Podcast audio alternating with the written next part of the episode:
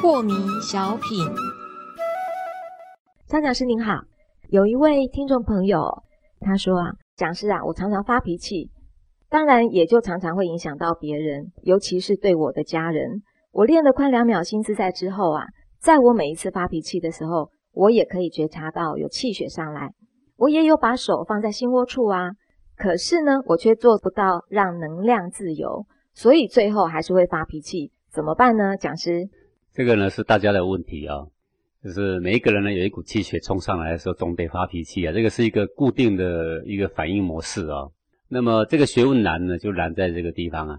现在你知道说啊，能量毕竟只是能量，能量可以不代表任何意义，不要随着能量起舞，对不对啊？是。这个是学完黄庭禅的人呢都有这个认识的，但是能不能做得到呢？这就是你要不断的练习才会进步。这个跟投篮球一样嘛。是。呃，你刚开始投的时候投不进啊。一球两球十球不进百球不进，最后总是会慢慢进，对不对？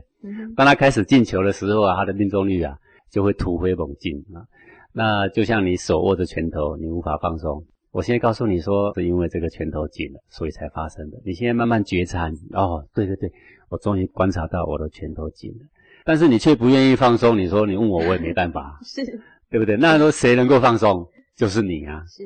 那现在就把你的胸膛比喻为一个拳头，你把它握紧了。谁能够放松？就是你。是。好，那你说我可是我放不松怎么办？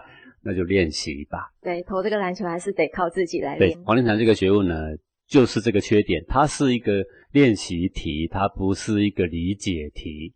你现在知道说让能量自由，然后你就可以得到解脱。可是你的整个胸膛却把它握得紧紧的，你多加上去的这个力量呢，你总是要把它给拿下来，你才能够在动荡的气血里面呢，体会到那个。动荡中有一个安宁存在。